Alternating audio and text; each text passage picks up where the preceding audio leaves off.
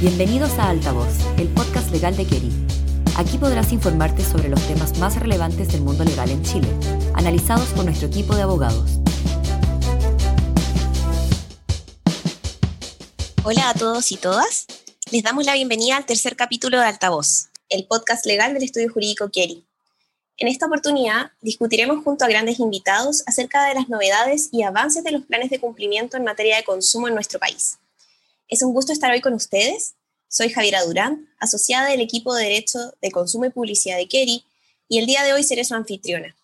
Como mencioné, hoy tenemos el agrado de compartir junto a dos abogados expertos en la materia. Nuestro socio Guillermo Keri junto a la asociada Creusa Jara. Guillermo, Creusa, ¿cómo están? Muy bien, Javiera, muchas gracias y encantado como siempre poder compartir nuevas novedades con, con todos nuestros seguidores.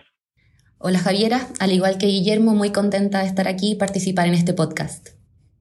Igualmente. Para partir con este diálogo y para quienes no se encuentren al tanto en la situación, hasta hace algunos años la cultura del compliance en nuestro país se limitaba principalmente a las prácticas corporativas de las grandes empresas. Fue recién con la última reforma de la Ley de Protección al Consumidor que se incorporó en nuestro sistema el llamado compliance o plan de cumplimiento de consumo pero al mismo tiempo, atendida a la reciente de la materia y por su escasa regulación con un carácter más bien general, han surgido varias interrogantes en relación con estos planes, los cuales esperamos poder aclarar en esta exposición. Una de ellas dice relación con los tipos de planes de cumplimiento que se regulan en nuestra ley del consumidor. De acuerdo a los distintos escenarios a los cuales se enfrenta un proveedor, la citada ley establece la posibilidad de seguir dos tipos de planes, uno de carácter preventivo y otro de carácter correctivo. Ahora, a nuestros invitados les agradecería pudieran explicarle a nuestros oyentes en qué consisten estos planes y cuáles son las diferencias entre ellos. Gracias, Javiera. Primero, la nueva redacción de la, de la ley incluyó en su artículo un nuevo sistema de atenuantes y agravantes de responsabilidad infraccional para los proveedores, los que podrán disminuir o incrementar las sanciones impuestas por infracción a las disposiciones de esta norma, eh, según lo va a determinar el juez. Una de las causales atenuantes es este plan de cumplimiento preventivo en materia de consumo. En el marco de las circunstancias atenuantes contempladas en dicho artículo, se encuentra la colaboración sustancial que el infractor haya prestado Servicio Nacional de Consumidor. Y se entiende que el plan de cumplimiento preventivo es una colaboración sustancial y por lo tanto eh, es un gran avance respecto a lo que había antes. Por otra parte, la ley también reconoce el plan de cumplimiento correctivo y este se enmarca dentro de un procedimiento voluntario colectivo que está regulado en el artículo 54 de la Ley de Protección de Derechos de los Consumidores. Este plan da cuenta de acciones de carácter doble, tanto preventivas como correctivas, que se enmarcan dentro de la conducta infraccional que dio inicio al proceso voluntario colectivo y que se eh, evaluarán atendiendo a la naturaleza de la infracción específica en el contexto del acuerdo arribado con el CERNAC. De esta forma, el proveedor podrá presentar al CERNAC un plan de cumplimiento como parte del acuerdo logrado en un procedimiento voluntario colectivo. Así, atendiendo a la naturaleza de la infracción, el plan formaría parte del acuerdo logrado y junto con ello el CERNAC puede asumir su monitoreo y seguimiento para determinar eventuales incumplimientos. Perfecto. Y entendiendo entonces que existen estos dos tipos de planes de cumplimiento establecidos en la ley, ¿cuál es en definitiva el incentivo que tiene un proveedor para contar con uno de ellos? Preventivamente, el incentivo de contar con un plan de cumplimiento está en que el proveedor puede tener una herramienta e instrumento guía que le permita reducir los riesgos de infracción a la norma de consumo en su cadena productiva. Ahí se suma el estímulo de que, en caso de incurrir una infracción, y habiendo sido aprobado el plan de cumplimiento preventivo por una entidad certificadora y por el CERNAC, dicho instrumento haga las veces de antecedente de causal atenuante, como veíamos eh, en, en, las ventajas que tiene este sistema de atenuantes antes descrito.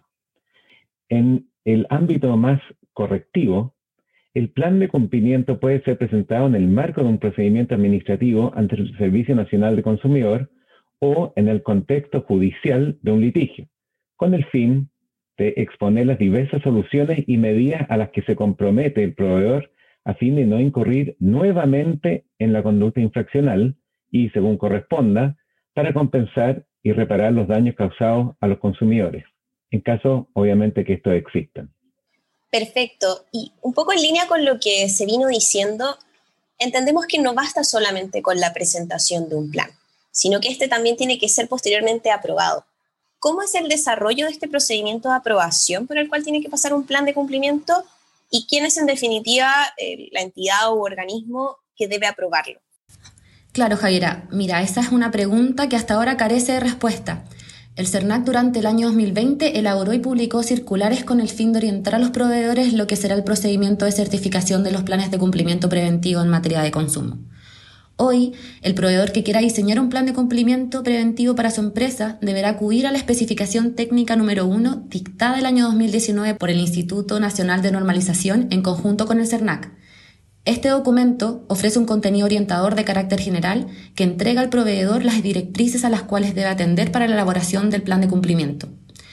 El proveedor deberá identificar los objetivos de su organización y los riesgos en materia de consumo en los que podría incurrir su empresa, definiendo un marco para la revisión periódica del contenido del plan, su alcance, su aplicación, el contexto normativo en el que se ejecutará y las consecuencias reputacionales y patrimoniales de su incumplimiento entre otras directrices generales que establece la especificación técnica. Pero ¿qué ocurre luego? Una vez que el proveedor cuente con un plan robusto y adecuado para su negocio, deberá acudir a las entidades certificadoras acreditadas por la autoridad. Pero ese no es el único paso. El plan de cumplimiento también debe ser aprobado por el CERNAC.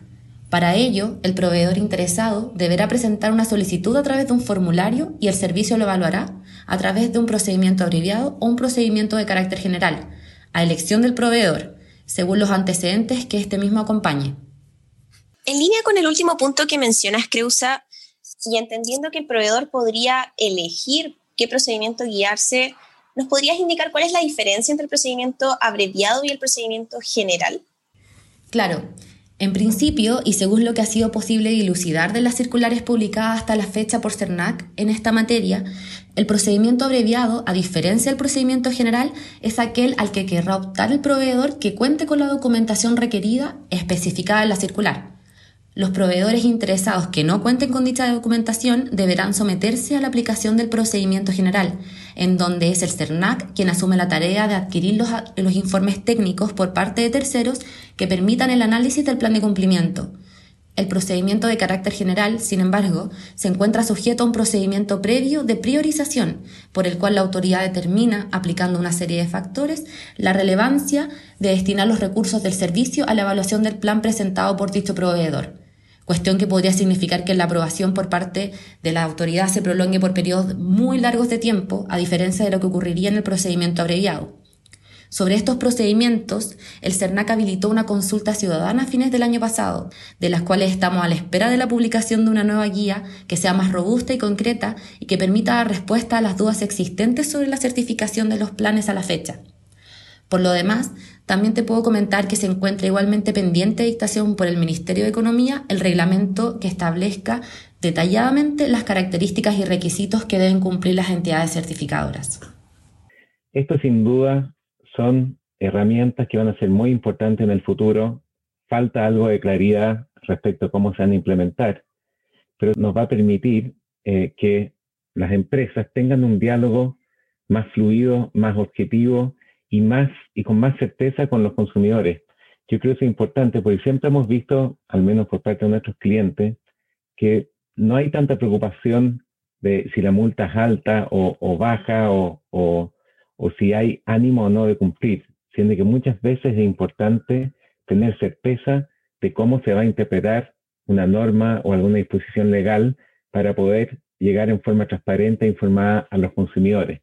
Estos planes van a permitir, tanto preventivamente o correctivamente, cuando suceda algún error, de eh, eh, generar ese puente que, a veces no es tan ancho y tan claro como, como las empresas y los consumidores buscan que sea.